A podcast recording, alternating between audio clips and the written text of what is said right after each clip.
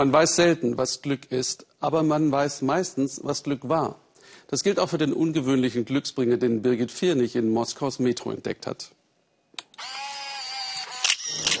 Täglich hasten Millionen Moskowiter durch diese unterirdischen Paläste aus Marmor. Der beliebteste, der Ploschat Revoluzi, der Revolutionsplatz. Warum kommen so viele Moskowiter hierher, um eine Hundeschnauze zu streicheln?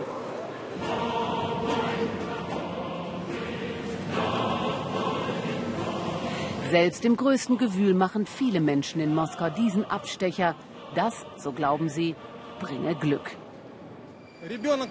Mein Kind hat es so aufs Gymnasium geschafft und auf der Musikschule die Geigenprüfung mit dem Prädikat ausgezeichnet abgeschlossen.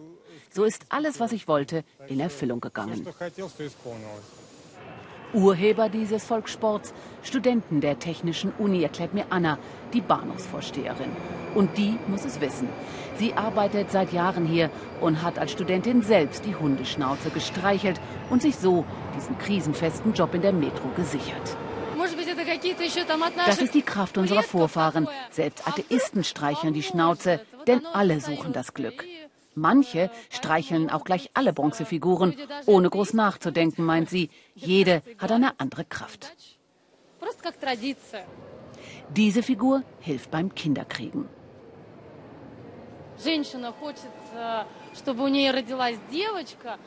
Streichelt man dieses Füßchen, bekommt man ein Mädchen. Wenn man einen Jungen will, dann streichelt man hier. Klar, dann wird es ein Junge. Die Chancen stehen 50 Prozent. Bei mir hat es funktioniert. Ich habe da gestreichelt und dann habe ich einen Sohn bekommen.